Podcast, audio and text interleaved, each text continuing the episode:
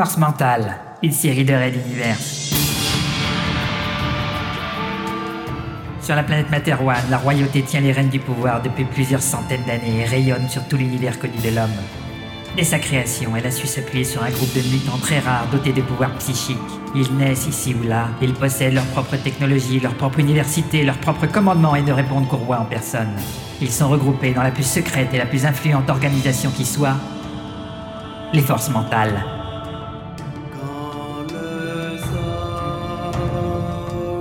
i'm sure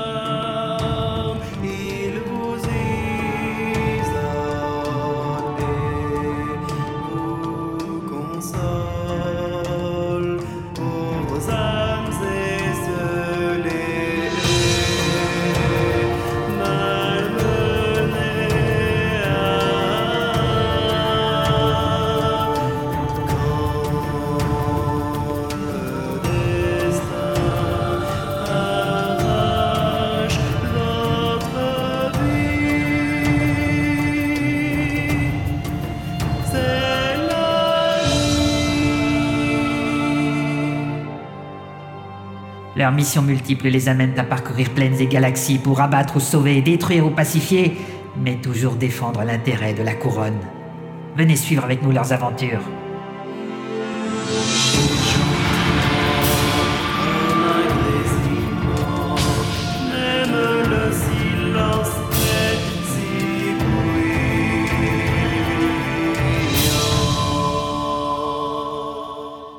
Force mentale saison 2, juillet 2019.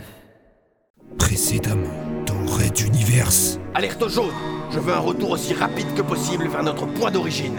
un avertisseur rugit soudain, traduit immédiatement comme plusieurs sorties de transition par des engins inconnus. Lui, le professeur Carmack. Celui dont la vie mériterait plusieurs ouvrages sur tous les bienfaits qu'il avait apportés à cette humanité si peu reconnaissante, se trouvait désormais au soir de son existence.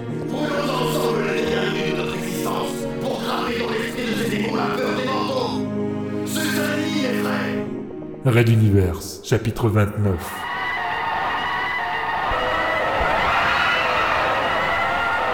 Moros. Épisode 15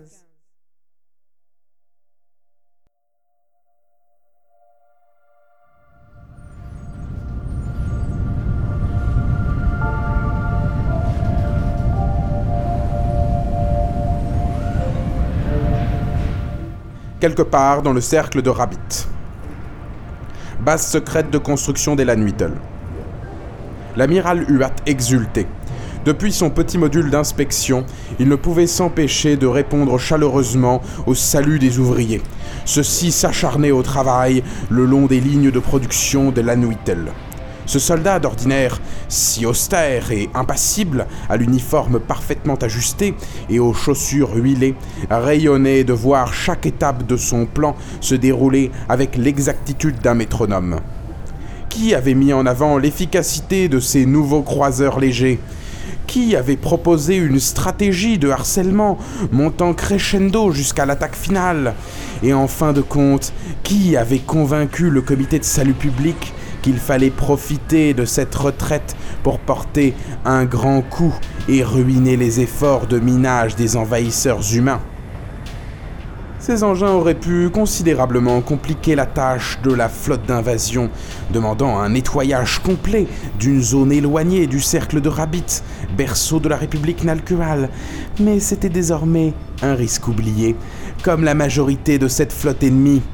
Et avec la future vague de plus de 300 Lanuitel qui se construisait sous ses yeux, la reconquête prochaine de Veora s'annonçait glorieuse et il la dirigerait avec efficacité et fierté. Il décrocha un petit transmetteur psychique qu'il fixa à son front. Sous l'impulsion, un message jaillit de son esprit vers toute la population ouvrière qui œuvrait à la victoire. Certes, ces braves gens vivaient sous un régime d'exception, réquisitionnés sous peine de mort par les autorités. Mais leur travail lui permettait aujourd'hui de communiquer la grande nouvelle. Mes amis, la nouvelle flotte noire que vous avez conçue vient de bouter le dernier humain hors de cette partie de l'univers par la grande déchirure. Nous allons maintenant lui reprendre notre planète mère. Des hurlements de joie parvinrent à son esprit alors que ses officiers derrière lui ne cachaient pas moins leur satisfaction. L'amiral replaça le communicateur sur son petit socle au pied de la verrière. Certes, avant de traverser la grande déchirure, il allait falloir mater une fois pour toutes la rébellion de Chilico. Aucune nouvelle en provenance de l'expédition punitive partie il y avait déjà trois cycles, mais cela ne voulait pas forcément signifier grand-chose. La guerre frappait à toutes les portes, et certaines conventions pouvaient être outrepassées. D'autant que les ordres étaient clairs. On allait repeupler le système de Chilico. Il devait donc l'aseptiser de toute trace actuelle de vie. Huat comprenait alors que ses soldats rechignent à donner des rapports trop fréquents ni trop précis sur leurs activités. Sans se retourner, il impulsa télépathiquement à ses assistants. Quand nous serons de retour sur Tichiti, rappelez-moi de contacter le corps expéditionnel envoyé sur Chilico. Les autres plissèrent leurs goitres impeccablement rasés en un discret hochement de tête. L'amiral ne quittait pas du regard les docks de construction, suivant la perspective parfaite d'un agencement en étoile qui aboutissait au poste de contrôle central, dominant ces immenses lignes de production. Quelle formidable machinerie, quelle parfaite organisation digne de... Un petit signal l'avertit qu'on tentait de le contacter. Une arrivée de plusieurs Lanuitles en procédure de retour automatique. Bizarre. La bataille était maintenant terminée depuis plusieurs déciles, et les appareils endommagés ou détruits qui pouvaient revenir avaient été rapatriés. Il composa le code de la zone de rapatriement, ce n'était qu'à quelques encablures, et il était curieux de voir cela de plus près.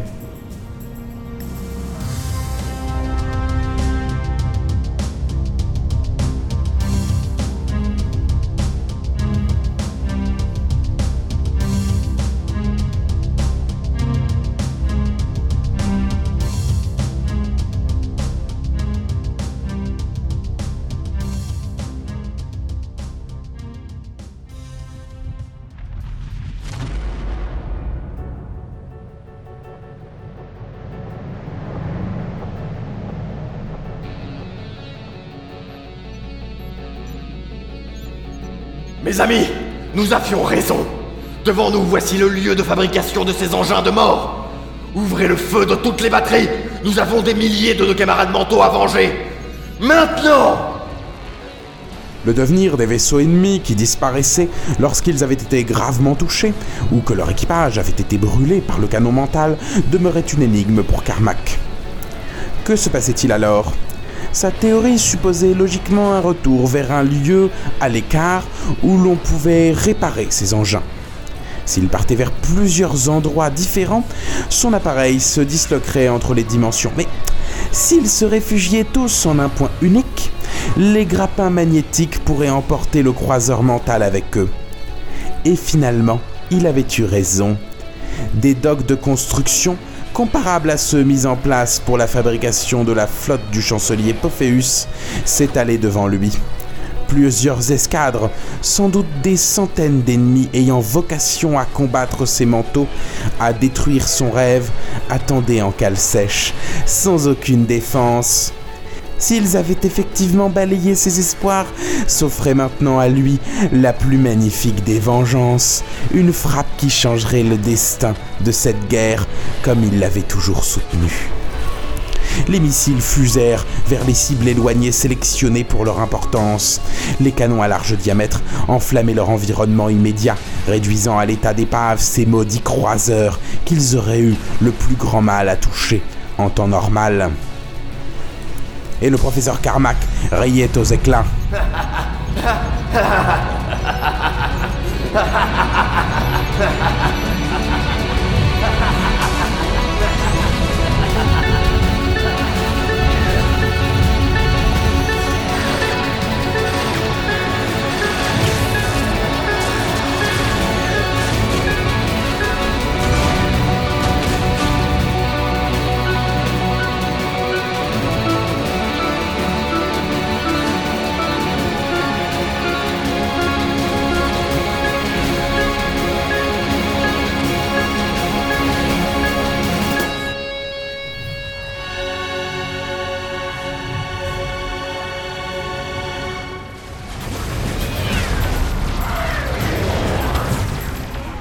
Le module d'inspection slalomait entre les échafaudages qui se disloquaient, évitant de justesse un Lanuitel se brisant en deux sur son passage.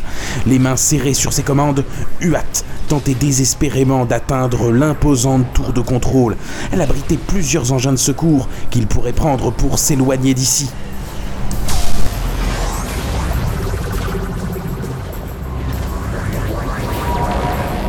Mais bon sang Où sont les chasseurs d'intervention? Tiendrait-il contre ce croiseur? Sans doute peu de temps, mais c'était toujours ça. Il contourna un entrepôt où plusieurs modules de stockage offraient un habit tout relatif aux redoutables armes de l'intrus. Comment cette faille dans les systèmes de rapatriement d'urgence avait-elle été omise? Les chances qu'un ennemi se fixe au Lanuitel sur le retour furent-elles estimées si infimes que désormais une machine humaine pouvait consciencieusement semer mort et destruction dans l'usine la plus stratégique de la République? Pourquoi n'avait-on pas pensé à l'armée d'innombrables défenses, trop rassurée par sa position secrète au tréfonds du cercle de Rabbit? En plongeant sous un quai en flammes, le module d'inspection percuta deux ouvriers qui tentaient de s'abriter et Huat put éviter la collision. Éloignez-vous, bande de... Des traces de sang bleu s'étirèrent atrocement sur le pare-brise avant, mais ce fut un petit bruit de claquement cristallin, à quelques centimètres de son visage, qui retint son attention. Non, pas ça. Murmura-t-il simplement. La vitre du module implosa d'un coup, privant d'oxygène les occupants, abaissant la température de l'intérieur au zéro absolu. S'ils n'eurent pas à souffrir longtemps, ce fut grâce à l'explosion d'une citerne primaire de ce dock, deux niveaux plus bas, percée par plusieurs projectiles brûlants.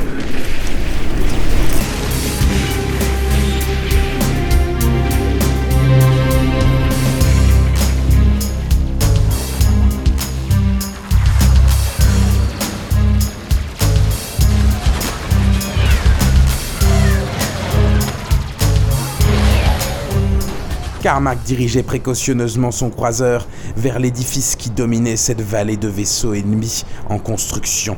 Sans prévenir personne, il activa le compresseur, bloquant certains circuits de refroidissement par quelques pensées bien ajustées.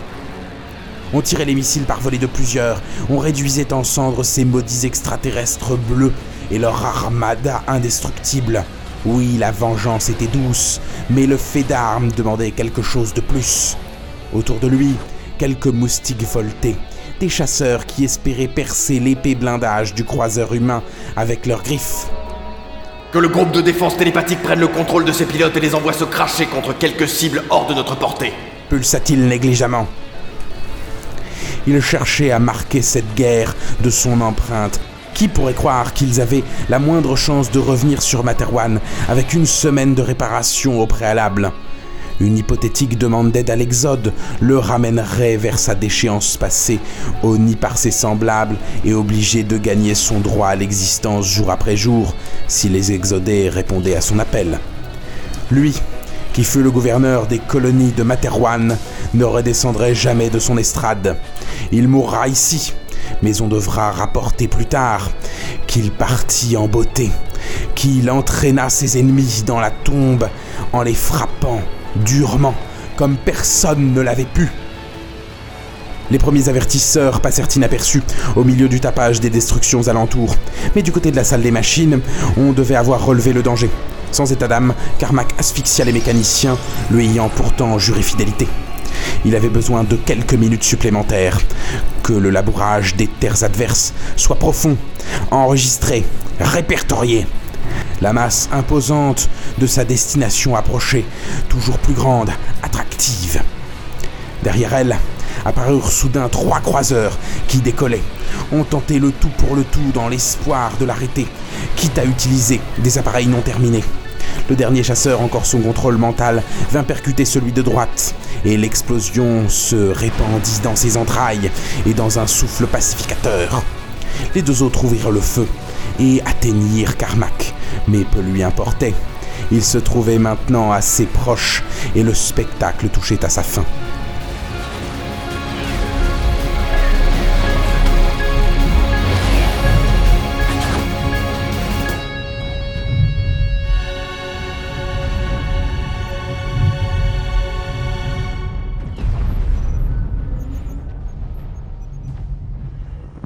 Il se leva lentement de son fauteuil, l'édifice grandissant à toute vitesse, l'angle de vue se modifiant alors que le croiseur mental prenait du gîte. Certains opérateurs attentifs se tournèrent vers lui. Quelques-uns parmi eux comprirent et lui sourirent. Ils saluèrent leur chef, revenant à leur tâche dans un désir de marquer l'histoire, eux aussi. Carmack avança d'un pas, puis d'un second. L'impact allait se produire la seconde suivante. Il leva les bras bien haut, hurlant à tous de sa voix et de sa pensée. Que l'apothéose soit La proue du croiseur mental se fracassa contre la tour de contrôle de l'usine d'armement Nalqueval, s'enfonçant profondément à l'intérieur jusqu'à ce que l'écrasement compense la faible poussée des réacteurs. En surchauffe depuis plusieurs minutes, le compresseur dimensionnel de dernière génération rendit l'âme, saturant sa matrice alors que toutes les sécurités avaient été préalablement suspendues par Carmack. En une seconde, la fusion projeta dans un rayon d'une dizaine de milliers de kilomètres des éléments de matière à un niveau subatomique, désagrégeant l'immense doc depuis son centre jusqu'à ses extrémités. Elle poursuivit ses ravages sur les appareils qui tentaient de s'échapper et même sur les premiers secours qui sortaient tout juste de transition. La lumière produite parcourut l'univers encore plusieurs années, apparaissant bien plus tard aux frontières de Ragenwald ou dans le ciel d'Antares 4. Sur Tilchiti, on interrompit tout le comité de salut public pour les descendre dans les profondeurs de la cité, dans la peur d'une quelconque radiation dangereuse. Finalement, ce fut tout le cercle de Rabbit qui trembla sous la lueur de ce soleil dévastateur. Pour d'interminables minutes, le professeur Carmack, homme de science déchu aux vies multiples, devint une étoile qu'aucun de ses ennemis n'oublierait jamais plus. La mort venait enfin de rattraper l'immortel génie.